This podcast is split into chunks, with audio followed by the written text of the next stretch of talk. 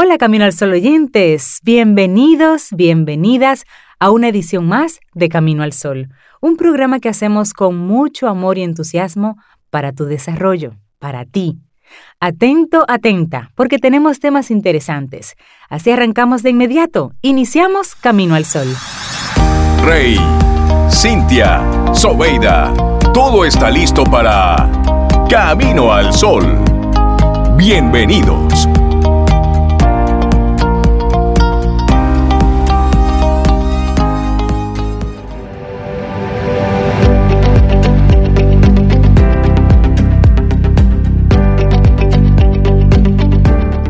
Debes darlo todo para lograr una vida tan hermosa como aquella que danza en tu imaginación. Román Payne. Gracias por estar ahí. Un abrazote a nuestros amigos Camino al Sol oyentes. Como el tema del día de hoy del programa es tu propia compañía, no tu empresa, tu compañía, tú contigo pues hoy vamos a compartirte una reflexión que va más o menos en esa línea. Claro, 10 claves para lograr la independencia emocional. Esto es de la autoría de Coral Herrera. Iniciamos con una pregunta. ¿Podemos amar a alguien y mantener nuestra independencia? La respuesta, sí. Así podemos aprender a estar en pareja sin dejar de ser nosotros mismos. Eso es lo que debería pasar. ¿eh? Así es. Entonces, ¿por qué necesitamos tanto a una pareja? Nos convertimos en personas emocionalmente dependientes a través de la socialización y la cultura. Y esta situación se fortalece todavía más con esa dependencia económica, con los miedos, las inseguridades personales y, señores, la soledad. Cuanto más solas estamos, más necesitamos a una pareja. Y esa necesidad tiene sus peligros como elegir un compañero o una compañera que no sea una buena persona o con el que sea imposible construir una relación amorosa sana y equilibrada. Oye ahí. O permanecer con años, o mejor dicho, permanecer años con alguien que no nos hace felices. O autoengañarnos pensando que en algún momento nuestro amado o nuestra amada cambiará y volverá a amarnos como nos amaba al principio. O vivir con un miedo permanente, otra, esa es otra también, a que nos dejen, o con unos celos que nos amarguen la vida, o perder la personalidad propia para agradar al otro, o aguantar malos tratos por miedo a quedarnos solos. Y aquí hacemos un paréntesis para un dato cultural. En Filipinas, es el único país del mundo donde es ilegal divorciarse. pero, solo porque el divorcio esté prohibido, eso no significa que una pareja casada no pueda separarse. Las ah. parejas pueden obtener lo que ellos llaman una anulación. Pero a menudo este proceso es largo, es costoso, es muy complicado. ¿Y cómo lograr la independencia emocional? Y este es un, un dato cultural. Sí, ajá. Bueno, vamos a compartirte esos 10 puntos para lograr la independencia emocional. Número uno, sé tú misma, sé tú mismo. Las personas se enamoran de ti, por lo tanto es fundamental que sigas siendo siempre tú. No olvides que independientemente de que te amen o no, eres una persona bella y hay mucha gente que te aprecia y que te quiere. El que se acercó a ti fue por lo que vio en ti, por lo que tú transmitías. Y ojo, vamos a poner eso del otro lado. Si usted se acercó a alguien, era por lo que usted veía, por lo que esa persona es. Entonces, ¿por qué querer cambiarla? ¿Verdad? ¿eh? Uno se complica la vida. Número dos. Ama con madurez, ama con madurez, acepta y cultiva tu autonomía, no delegues responsabilidades propias, no esperes que las demás cambien o mejoren tu vida. Todos tenemos que aprender a querernos, a tomar decisiones sin miedo, a respetar los pactos que hemos hecho con nosotros mismos, a tomar la iniciativa, incluso a equivocarnos ¿eh? y sobre todo a volverlo a intentar. Número tres Construye tu relación, construyela. Hazlo con el mismo amor y dedicación que construirías tu propia casa. Elige un buen compañero, una buena compañera. Establece unos pactos para la convivencia. Reparto igualitario de tareas, que eso hace mucho daño cuando uno se siente pisado por el otro. Un reparto de los roles. que las bases de la relación sean el respeto, la igualdad, el equilibrio y el cuidado mutuo. Eso no cae del cielo, eso hay que construirlo. Cuidado mutuo, eso es así. Número cuatro, vamos a hacer un cuestionario básico. Vamos a hacernos esas preguntas que a lo mejor pudieran ser incómodas. De vez en cuando, hazte estas preguntas.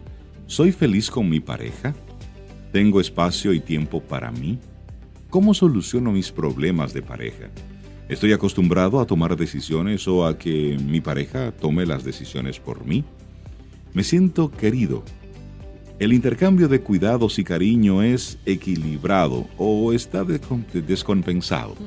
¿Qué podría hacer para mejorar la situación, cambiarla o salir de ella? Esas son preguntas fundamentales y hay que hacerla de manera lo más objetiva posible. Con ese cerebro bien frío. No queriendo cambiar al otro y esperar del otro lo que no es. No, porque eso es lo que a veces pasa. Usted con, con Sí, sí, sí. Yo conmigo. Exacto. Y la quinta, suelte, suelte el pasado. Descubre esa nueva etapa que te presenta la vida. Atrévete a cambiar, a tomar decisiones sin miedo.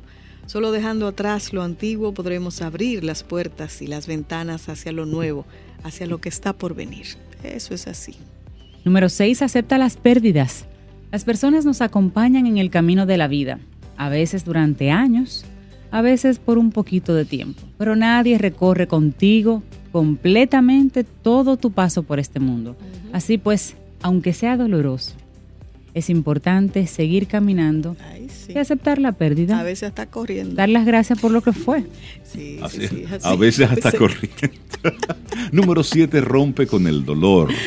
Mejor solo que mal acompañado. Esta Sobeida Ramírez, ¿qué vamos a hacer con Si estás en una relación de dependencia, te resulta muy difícil pensar que podrías enamorarte de nuevo y encontrar una compañera o un compañero estupendo y te cuesta imaginarte sola, solo y feliz. Sí. Sin embargo, los amores son para ser disfrutados. Sí, sí Ay, y solo sí, sí. sí, sí, sí, los, los repito. Y está en negrita. los amores son para ser disfrutados. Así es. Si eso no sucede, Deje eso y Eh, busque uno que se lo disfrute. Váyase al puesto número 6 y al número 5. si estás sufriendo, mejor acaba una relación dañina que permanecer en ella durante Ay, años. sí, eso es terrible. Bueno, y la octava, imagina sus relaciones, sus reacciones. Mi pregunta, ¿cómo se sentiría tu pareja si lograras aumentar tu autoestima y empoderarte? Esa pregunta es importante. Si dedicaras más tiempo a tus aficiones o a cuidar a tu gente querida, ¿cómo se sentiría tu pareja? ¿Cuál sería su reacción si empezaras a decir lo que opinas y sientes y hacerlo sin miedo? Él o ella estaría feliz si te viese feliz buscando tu autoestima, tu dependencia para no depender tanto de él o de ella. Hmm. ¿Crees que podrías compartir ese proceso con él o con ella? ¿Que te lo respetaría? ¿Que te animaría a hacerlo? Preguntas, preguntas importantes. Ay, ay, Bueno, y mientras tanto, y esas respuestas vienen llegando, la número nueve, llena tu vida de gente. Recupera aficiones, hobbies, pasiones. Aprende a disfrutar de tu soledad y también de la compañía de personas. Sí. Conoce gente nueva, pero cuida a la de siempre.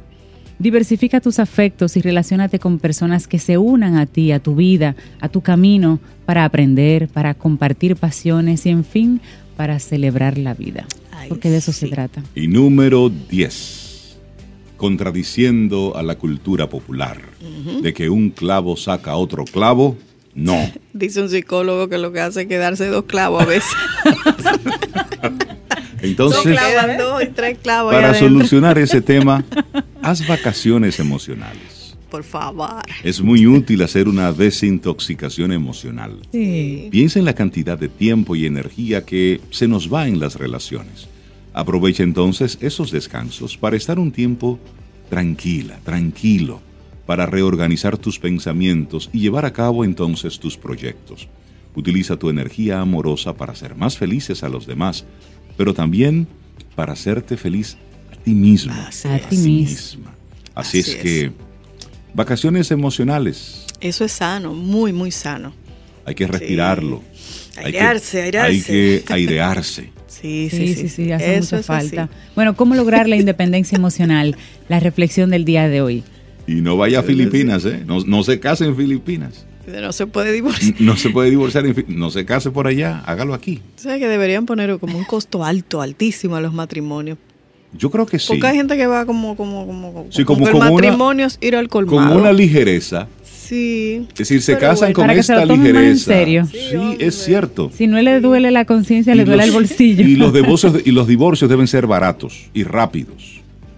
También oh. Sí, de verdad. Y hacer una fiesta cuando se divorcia alguna gente. Miren, de verdad. Es una liberación. Es, mucho, es muy posible que mucha gente esté extrañada por mi comentario, pero es cierto, los matrimonios deben ser caros. Sí, es decir, costar un dinero para que usted lo piense bien antes de claro, casarse. Estoy de acuerdo. Y el divorcio, barato, baratísimo, cuasi gratis. No, las cosas gratis no son buenas. Eh, cuasi gratis. No, gratis no. Pague, pero que sea poquito. Sí, porque hay unos tormentos de lo que, que van a bajar, porque como usted fue consciente al matrimonio, entonces el divorcio va a bajar la cantidad. ¿Estás de acuerdo conmigo? Sí, un nivel de conciencia. Es más, no, no lo voy a decir en público. Estás escuchando Camino al Sol.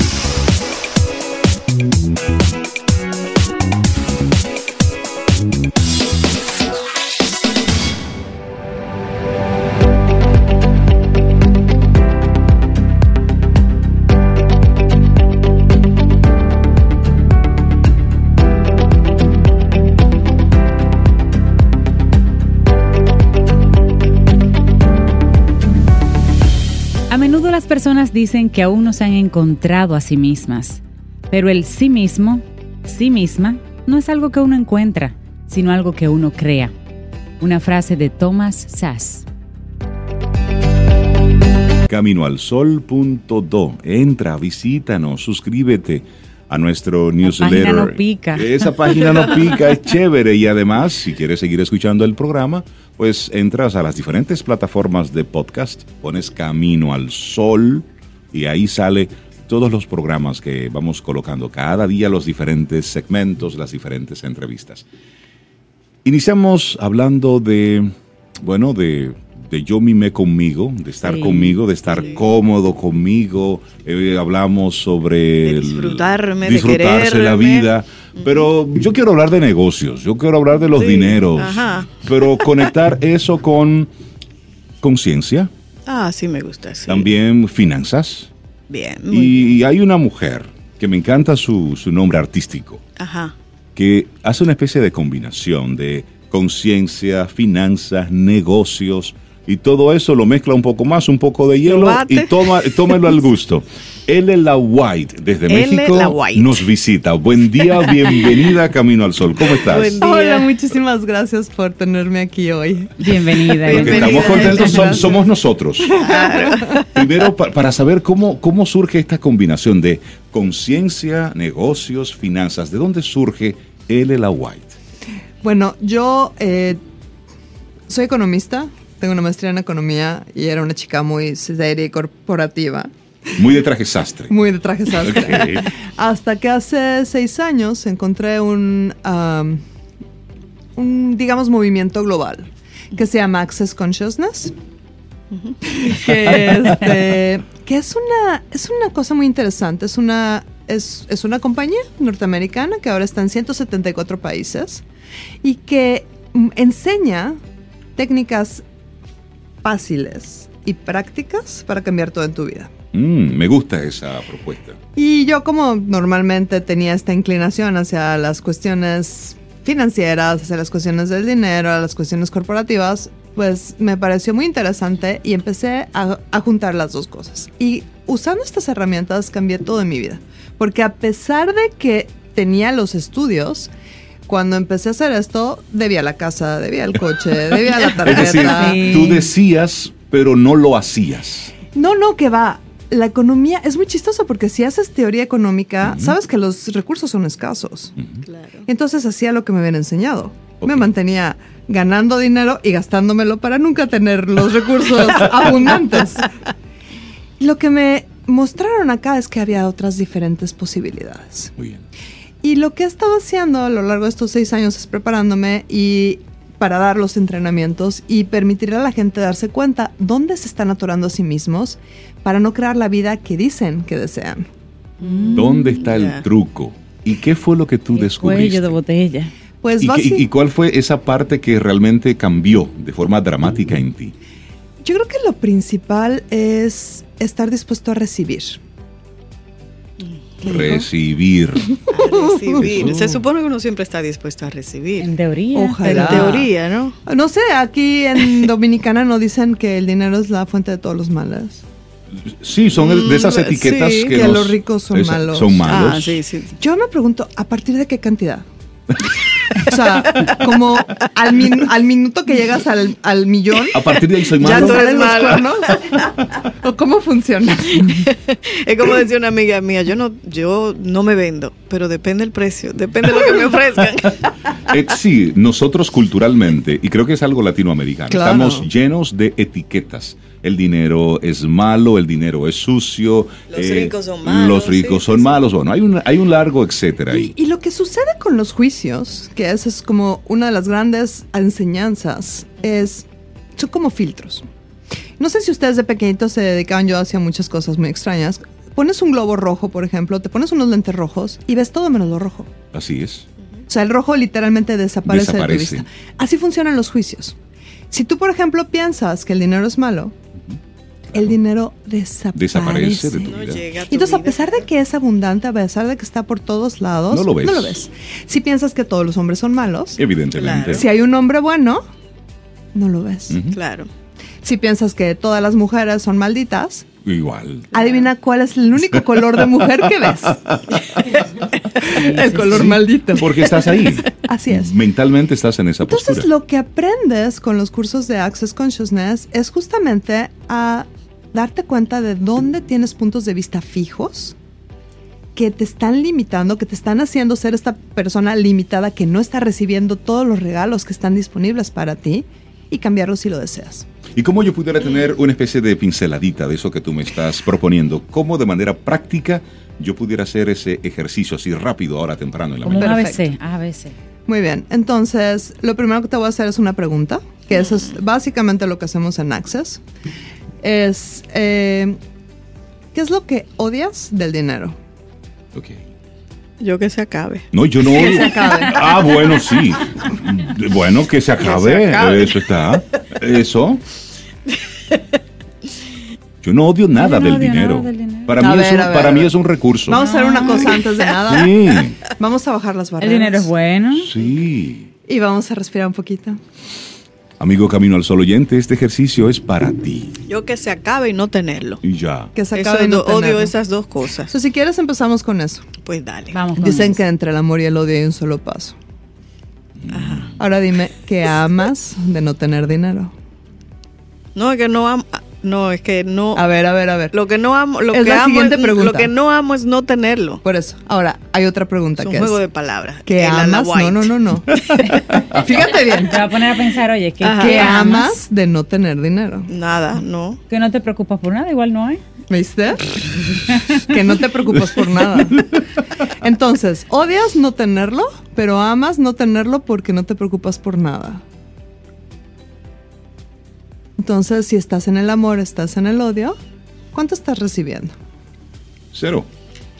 Y entonces, si el dinero fuera solamente un subproducto de lo que amas hacer. ¿cuánto dinero podrías recibir? ¿Más o menos de lo que estás recibiendo ahorita? Estás en cero. O lo que yo quiera. Exacto. Lo que tú Lo quieras. que yo trabaje para eso. Y entonces, con esas tres preguntas, lo que estamos haciendo es viendo cuáles son esos límites que tú mismo te colocas. Ok. Porque si odias no tenerlo, vamos a suponer que podrías elegir que el dinero te ame, que el dinero fuera tu amigo. Piensa en un amigo que tienes y cada vez que no está contigo lo odias. Y le hablas y le reclamas que te ve poco, que nunca es suficiente. Y cuando llega a tu casa le dices, mire, primero pasa con el señor de la luz, pasa con el señor de la renta, pase con el señor, con la señora, y después lo atiendo yo. Después vienes aquí. Ajá. O lo que quede de ti. Lo que, obvio, lo que queda de ti. ¿Cuántas ganas va a tener de ir a tu casa? Nada. Y luego, amas no tenerlo porque no te preocupa. Claro. Es Entonces, decir, no, te- ¿cómo? no me importas. Claro, entonces hoy no vengas, por favor, porque así Claro. no tengo que preocuparme, así no le tengo que prestar dinero a mi familia. Ese es el mensaje que le estaría entonces dando. Ese es el mensaje que estás emitiendo todo el tiempo. Y no sé si aquí hablan mucho de energía, pero al final uno es congruente con la energía que está, de lo que está creando en su vida. Claro. Entonces, si tu energía es preocuparte por el dinero, lo que vas a, como en el radio, la estación que estás emitiendo es preocuparte por el dinero, adivina qué vas a escuchar. FM. FM. ¿Qué vas a escuchar todo el tiempo? Claro. Preocupaciones. Preocupaciones Claro. el dinero. Y entonces, todo va a confabular para darte gusto. Y entonces te van a llegar gastos extras. Te va Desde que tienes dos pesos ahorrados, el vehículo se daña de ese tamaño. Exactamente. Eso no o, alguien, falla, ¿eh? o alguien inventa una gira, un viaje, una cosa y tú te vas. Exactamente. Y entonces la invitación que tenemos nosotros es, ¿qué tal si eligieras tener dinero? Y una herramienta que tenemos que es muy sencilla, que se llama la herramienta del 10%, que es una herramienta donde te entrenas a tener dinero. ¿Cómo funciona? Es súper difícil. Y les digo que es súper difícil porque yo la empecé a hacer hace cinco años y como cuatro veces me lo gasté. es de cada peso que te entra, guarda- guardas 10 centavos. ¿Y qué empieza a suceder? Empiezas a tener dinero por primera vez en tu vida. No solamente a trabajar por dinero, a sufrir por dinero, a gastar dinero, sino a tener dinero. Tener dinero. Y entonces, ¿cuál es la diferencia entre un rico y un pobre? ¿Qué es lo que tiene el rico? Es la forma Dinero en cómo. y la forma Sí, en cómo- claro, es la forma en cómo utiliza y lo gestiona. Tiene dinero. Sí. Y lo que hace además esta, esta, esta cosa del 10% es que te empiezas a dejar de... La, tenemos dos, digamos que dos cosas que hacemos con las cosas. La primera es creamos, que es cuando no hay nada, lo creas. Exacto. Y después generamos, que es tienes algo y lo haces crecer. Eso. El 10% te entrena a generar tu dinero. Y entonces no es que tengas que luchar cada vez para empezar desde cero, sino que empiezas con un poquito más. Y ese 10%, ¿dónde lo coloco y qué nombre le pongo? Le pones el dinero para honrarme a mí, en lugar de honrar al señor de la luz, al señor de la Exacto. renta. Eso es mi dinero mío de mi propiedad. para ten- y su único uso Ajá, ¿cuál es? para tener dinero. Es tenerlo. Y entonces todo el mundo dice, bueno, ¿y cuándo me lo puedo gastar? Eso. Nunca. ¿Nunca? Es para no, porque es para y- tenerlo. Y entonces fíjate, no sé cuánto ganas tú al mes, pero vamos a suponer que ganas mil Ok, mil. y guardas el 10%, o sea que al fin de mes vas a tener 100. Ujú, Al fin de año vas a tener 1200. ujú. O sea, ya vas a tener un mes y un poquito. Exacto. Y lo puedes traer a la cartera. Y entonces el día que te entra la angustia de que qué barbaridad, qué horror, no puedo gastar, dices, "Ah, mira, sí tengo dinero. Pero no lo gasto. Pero en este momento elijo tenerlo y no gastarlo. Y entonces, ¿con qué energía empiezas a ser congruente? Con la de tener dinero. Y dejas de ser congruente con la de preocuparte por el dinero. Porque hay, hay, un, entonces- hay un tema cultural y ahí disculpa que te interrumpa. Claro. Hay personas como que el dinero le pica. Es decir, Sí. como que desde que llegan dos pesos, pues están buscando ¿Dónde dónde, lo gasto, qué compro, qué busco, qué busco. Y siempre están entonces en cero. Porque lo, con lo que son congruentes es con gastar dinero. Exacto. Entonces la pregunta que te voy a hacer es, ¿qué es lo que más te gusta? ¿Ganar dinero, gastar dinero o tener dinero? Tener dinero para gastarlo. Exacto. Pero eso Sí, es porque tenerlo para gastarlo. no me lo voy a llevar en mi cajita. Los, la- las cajas no tienen bolsillo para, Para gastarlo. gozarlo. Para Pero gozarlo. tenerlo, pero Mire, por lo menos tenerlo. el- Pero tenerlo Él primero. es la white como nos mira. como- Tenerlo primero. No, no, no, exacto. No, pero entonces, Por eso yo le pregunto, ¿y cuándo podemos? Darle para allá. entonces, ¿cuánto te estás muriendo por gastar tu dinero? No, mientras va el gozo, eso no importa. Pero una vez lo tengo, ¿qué hago con ello? ¿Lo disfrutas? Entonces, exacto, a eso me refiero. No, y entonces todo, ¿ya decidiste que gastar es disfrutar?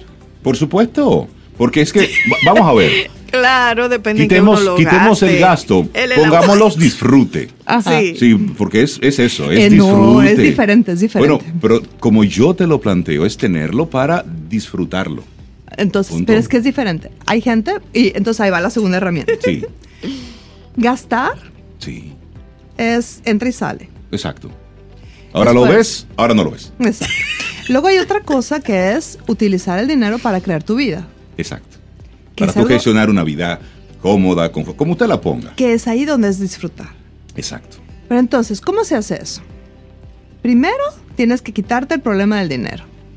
Entonces, ¿cuál sería la cantidad de dinero con la que tú dirías yo no tengo problemas de dinero? ¿Cuánto tendrías que tener? Esa es una muy buena pregunta, L.La White. Yo que tenga mis no. gastos cubiertos ¿Durante totalmente durante, qué sé yo, mínimo Sí. un año, que yo pueda, tú sabes, y que los, de, los demás sea para disfrutarme de vez en cuando. Entonces, primer paso, Sí. empiezas a elegir tener dinero. Y entonces Sí. digamos que al... Si en un un año, monto. Si estás guardando el 10%, en un año tienes un mes y medio. Exacto. Exacto. Digamos que si guardas un poquito más, Exacto. ya pronto vas a tener un año guardado. Sí. Y entonces imagínate que un día te- se te rompe la llanta del carro y tú tienes tu 10% que equivale a casi tres meses o cuatro meses de tus gastos. ¿Cuánto te va a preocupar la llanta? Nada. Porque tengo Eso dinero. Exacto. Exacto. Eso es. Y empiezas a salir de ese lugar en donde el dinero, una, es algo fuera de ti y dos, es esta cosa maldita que te hace cosas terribles. Sí. como, Que está vigilando y que tú tengas dos pesos. Y que solo, exacto, y que solamente quiere Y molestar. que solo la tiene la gente mala. Y que solo lo tiene o los ¿y políticos o la gente mala Exacto. o El los que se lo hacen roba, cosas que lo- tú te no. niegas absolutamente a hacer. Sí. Sí. que no van conmigo. No, ay, no. Y a propósito de esto, y L.La White nos está apenas dando pinceladas, Pinceladas. de lo que es este método. Hoy vamos a conocerlo un poquitito más a profundidad.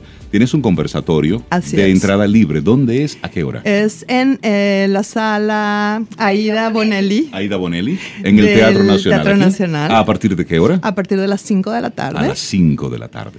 Y tenemos, bueno, un cupo limitado, pero vamos a hacer todo lo posible por que todo el mundo entre. Ponemos sillas de más.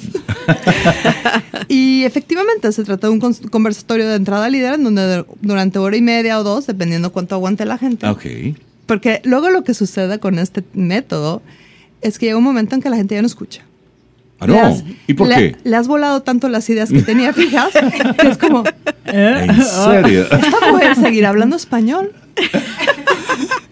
Pero normalmente dura hora y media, dos horas, y les doy herramientas como estas, que si las empiezas a aplicar en tu vida todos los días, Ujú. realmente cambia todo. O sea, yo te puedo decir, cuando entré, ah, cuando encontré este método, yo debía la casa como buena, como buena persona normal. Exacto, es tenía decir, tu hipoteca tenía, como, tenía como Dios hipoteca, manda. como Dios manda. Ajá. Debía el carro, porque obviamente es mejor tener un crédito de carro que, que un carro propio. Eso, etiquetas, O eso. sea, eso dicen los, los publicidades, ¿no? Exacto. O sea, debía la tarjeta de crédito porque la tarjeta de crédito es para deber. Por supuesto, Para para. Como para- recibir el estado de cuenta, claro, claro. No, es, no es para disfrutar de tu vida o para tener No, facilidad. no, no es para, ok. Y entonces, claro, lo que a mí me pasaba es yo llegaba a mi nómina y todo entregaba al banco y empezaba el día uno con la tarjeta de nuevo. Sí, estabas empeñada. Básicamente, tenía empeñado Sí. el futuro. Claro. Sí. 30 años, nada más. Y entonces con esas herramientas empecé a cambiar eso. Y hoy en día mi casa es mía, mi auto es mío. Y si quiero comprar algo, compro en efectivo. Claro. Entonces es cuando empiezas a disfrutar el dinero. Y ya no es un tema, o sea, ya es una herramienta. Punto. Está Punto. ahí para mi servicio. Exacto, como la computadora o como el micrófono. L.La White. Vamos sí, a arrancar con Están ese preguntando 10%. ahí por cómo es L la white. L, E, L, E, E, L, L. E, la, white, Como- de White. blanco. L como de Elena. Elena. La L. como de De la De la. y white, blanco. ¿Cómo blanco? Igual como de blanco, W-H-I-T. Ahí está. Es de para que le México. así. Que tengas un excelente día. Muchísimas gracias, muchísimas gracias por recibirme. La White. Elena Blanco, ya haga usted el juego de palabras la para que no se White. olvide. Y gracias por jugar conmigo hoy. Buenísimo, Gracias. buenísimo. 10%. Comienza a tomarlo ahí al pasito, poco a Eso es poco. fácil, eso es fácil. Y cualquier 10%. cosa, pregúntale. a- 849-785-1110. Ese es nuestro número de WhatsApp. Escríbenos. Camino al Sol. Sí, Sí, con sí, los dineros, con abundancia. abundancia. Y sí, sintiéndome cómodo conmigo mismo. y sintiéndome cómodo con mi pareja. Esa es la actitud de hoy. Mira, mira, ¿eh? como una, como una amiga, te voy a comentar. ¿Cómo dice una la amiga, A propósito de, de Elena La White, que ha conmocionado, tú sabes. Lo mejor del mundo es tener dinero para comprar los zapatos que no necesito, pero me gustan y me lo merezco. esa, es- esa frase en las redes sociales. ¿eh? Él me lo merezco. Ahí Jueves para el que muy puede. bien, amiga mía. Rosario Arostegui, buenos días, bienvenida a Camino al Sol. ¿Cómo estás? Muy bien, muy contenta aquí sintiendo este ánimo y esta energía positiva, dinero que viene, que todos felices y contentos. Sí, porque es que hay que llamarlo. Claro, Sí. Hay que, eso hay- esas son de las cosas que hay que invitar.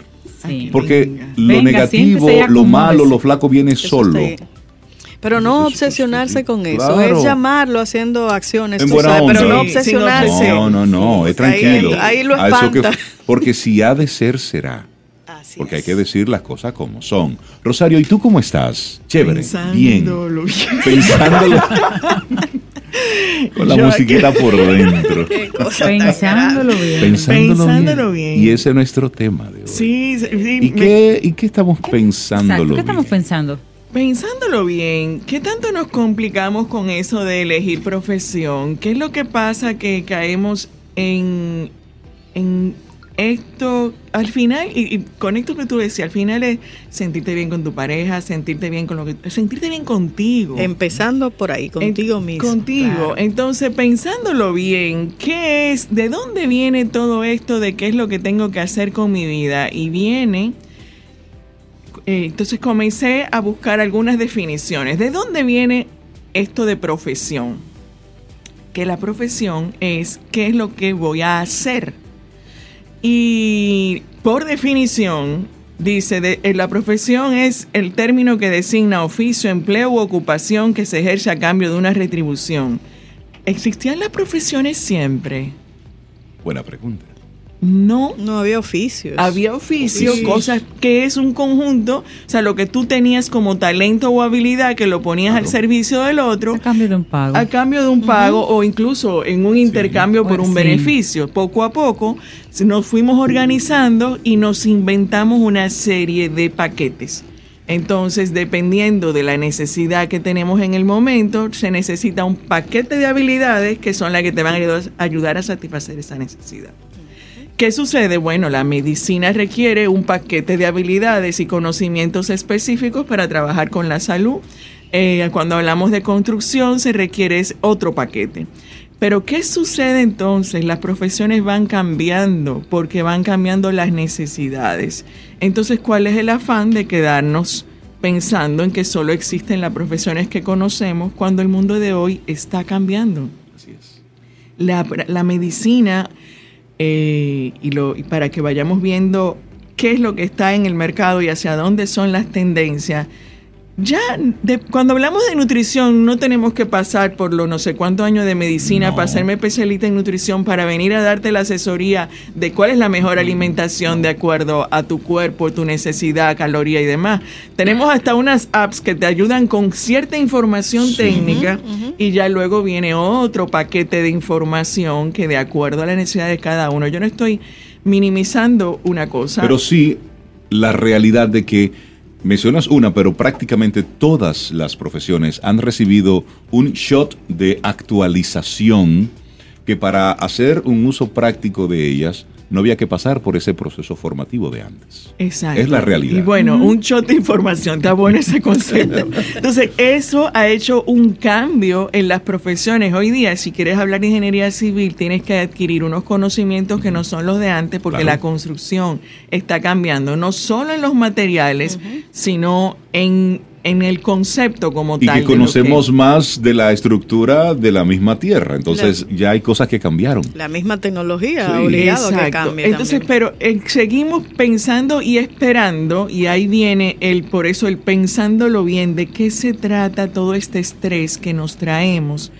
como para que yo haya recibido una joven que de 16 años, yo le pregunte, cuéntame, ¿en qué te puedo ayudar? Y la respuesta sea, no sé qué hacer con mi vida. Wow. Esa es una frase Cuando yo dura. escuché eso, Sí. dije, eh, a ver, eso es eso, es una frase dura que lleva a un joven a decirlo sencillamente porque no sabe qué profesión elegir, pero ¿de qué se trata la vida? Y venir con esa mm. expresión de no sé qué hacer con mi vida a los 16 años. Que la profesión arropa su vida. Exactamente. Es, es todo una carga y una presión familiar y social de esos establecimientos de a esta edad debes haber hecho esto y luego lo que sigue lo que sigue. Exacto. Entonces, ¿a quién establece cuándo debes de tener una respuesta? Mm, yo no sé ustedes, pero eso es un asunto que nos hemos metido en la cabeza. En el pasado fin de semana veíamos la, la serie en Netflix de Sor Juana Inés de la Cruz. Y ella era muy destacada por su gran conocimiento, por su gran cultura. Y en un momento, bueno, pues presentan cómo había la posibilidad de que ella fuera la tutora de la hija de la reina o del, virrey en ese sí, momento. Del virreinato de la virreina. Y ella, la primera, el primer obstáculo que le ponían era que ella no tenía una profesión, ella no había pasado por la universidad. Y ella hizo una invitación sencilla. Busque a los eruditos de la corte para que me examinen. Y al final buscaron a los hombres sabios de ese momento para que le hicieran un, un bombardeo de, preguntas. ella salió, 40 personas. Ella salió airosa de todo esto y uno de ellos luego dijo, aunque no haya ido a la universidad, es la persona más, eh, capaz. más capaz para que sea la tutora de esta, de esta jovencita. Y en varios momentos sí se destaca en su historia cómo era cuestionada porque no tenía el título universitario sin embargo, por todos los conocimientos que ella había adquirido de manera eh, independiente con la tutoría familiar, pero por mucho sobrepasaba los conocimientos de la época. Y bueno, el resultado fue toda la obra literaria que queda de ella. Entonces, si eso sucedía en aquella época, vamos a traer esto aquí, donde tenemos ahora un mayor acceso a información, donde hay tanto contenido que se ofrece ya de forma gratuita. Y precisamente por eso yo traje el pensándolo bien, porque nos, el pensándolo bien de dónde nos hemos inventado todo esto, no es porque lo quiera decir no, no tienes que, no, eso no, hay que prepararse. Ahora, ¿dónde te preparas es otra cosa. Estoy trayendo algunos conceptos para que revisemos las definiciones que nosotros hemos creado y que nos han llevado a ponernos una presión tal nosotros como adultos y como padres para que un hijo a los 16 años se esté preguntando, estoy en crisis porque no sé qué hacer con mi vida. O sea, es grave escuchar a un joven que te esté diciendo eso. Entonces, y, nos, y la, la crisis que trae viene por unas expectativas que le han puesto y cuando preguntas, bueno, es que ya la mayoría de mis amigos tienen una idea de a dónde van a estudiar, de qué van a hacer y yo no tengo la más mínima idea. Yo no sé qué me gusta, yo no sé qué hacer, pero eh, ¿Cuál es la prisa y qué es lo que nos pasa y de dónde viene esa presión? Entonces yo traje, por eso dije, déjame comenzar con tres palabras para que la pensemos bien. Eh, la profesión de dónde viene y efectivamente no existía como definición, fue algo que tuvimos que acordar los seres humanos como una serie de palabras que hemos tenido que acordar para podernos entender mejor y definir que existen profesiones y oficios que están diseñadas de acuerdo a esas necesidades que la sociedad tiene y por eso surgió una ingeniería, una arquitectura, una medicina, un, abogado y hoy tenemos otras necesidades. Entonces hoy día incluso hay soluciones que no tenemos a ciertas necesidades y por eso tenemos jóvenes que están estudiando una combinación de arte, caricatura, YouTube y no sabemos qué es lo que van a hacer con eso, porque no hemos entendido que hay algo más que cambió, que es la necesidad de cómo aprenden, de cómo conectamos, de cómo es el entretenimiento y la educación que está cambiando. Entonces hay otra palabra que es yo creo que la que nos trae con todo esto y es eh, la incertidumbre, el miedo que tenemos. La incertidumbre sencillamente viene vine, dije, déjame venir con definición para que pensemos bien cómo las palabras tienen un impacto. En A ver qué dice la RAE de eso. Sí, entonces la palabra incertidumbre está compuesta por el prefijo in, de negación, y certidumbre que deriva de la etimología del latín certitudinis. Este último vocablo se refiere a algo que es cierto, que es verdadero y que no se pone en duda. Por lo tanto, cuando ponemos el in, eh, es una negación de, lo que se, se, está poniendo en duda. Solo que tú tienes duda es de que si tu hijo eligiendo esta profesión o no pueda ser exitoso. Tienes duda de cómo va a poder ser el futuro.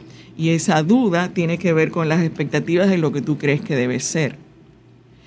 Y, y quien dice que lo que tú crees que debe ser es. Entonces yo te voy a traer ahí algo, porque tú tienes un, y yo estoy hablándole al tu padre que le está poniendo esta expectativa, o al tu adulto, tú tienes una idea de qué es una profesión y cuál es la que, de, la que es exitosa. Y cómo la defines por tu propia experiencia. Es decir, cuál ha sido tu experiencia como papá, mamá, tú y esa, esa conexión con lo que estudiaste, con lo que estás haciendo y con tu satisfacción de vida. Exacto, y cada uno le va poniendo una fuerza emocional a esas palabras, porque hay quienes les gusta mucho el riesgo.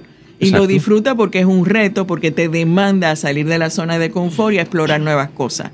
Pero cuando la incertidumbre, que es igual asociada a un riesgo porque no tienes la seguridad del resultado y tienes miedo, es porque tu experiencia te ha llevado a que no lo has sabido manejar y ahí viene y esa, esa fuerza la pones hacia tu hijo. ¿Y por qué? Porque tienes miedo al fracaso. Pero en definición de fracaso dice resultado adverso en una cosa que se esperaba sucediese bien. Entonces, ¿qué tal si nos enfocamos solo en que es un resultado? Porque siempre ante algo que hacemos hay un resultado que puede ser positivo o que puede ser negativo.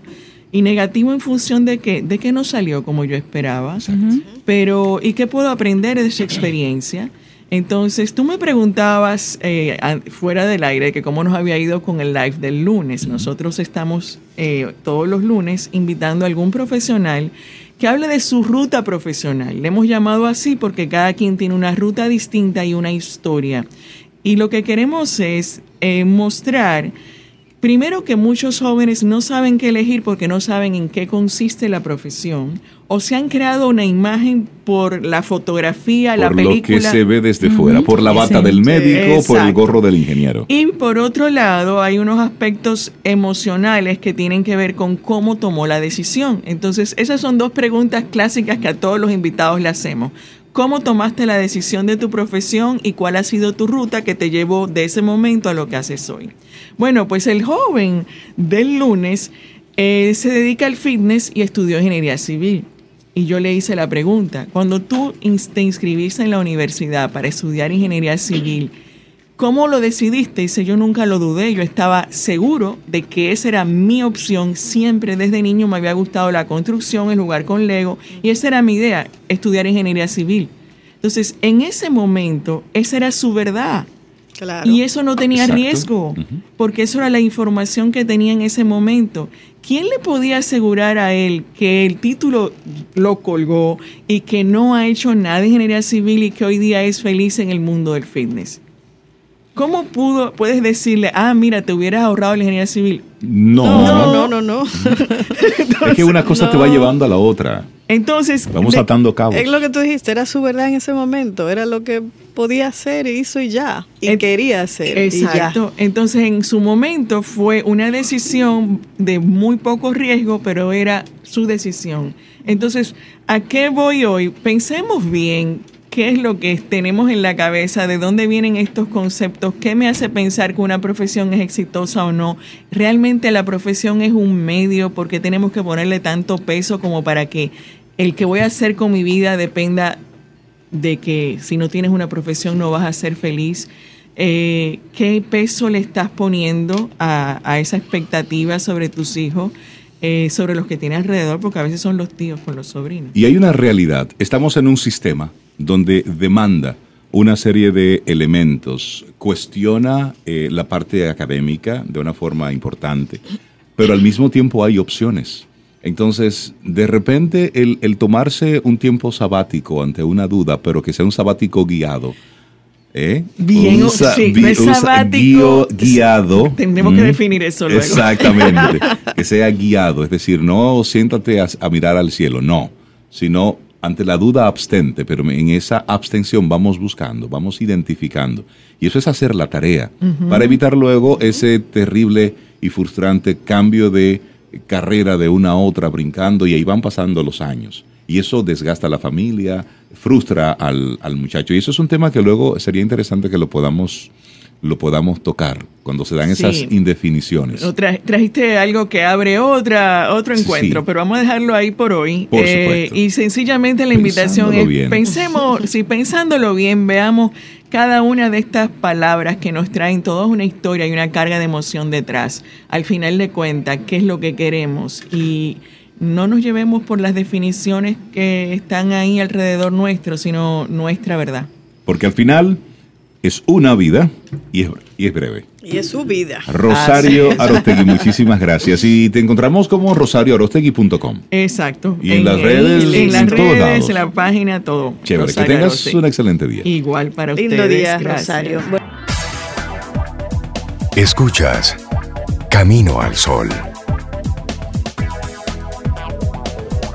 Y esperamos que hayas disfrutado del contenido del día de hoy. Recuerda nuestras vías para mantenernos en contacto. Hola arroba caminoalsol.do. También 849-785-1110. Hasta una próxima edición. Contigo hoy. Contigo siempre. Camino a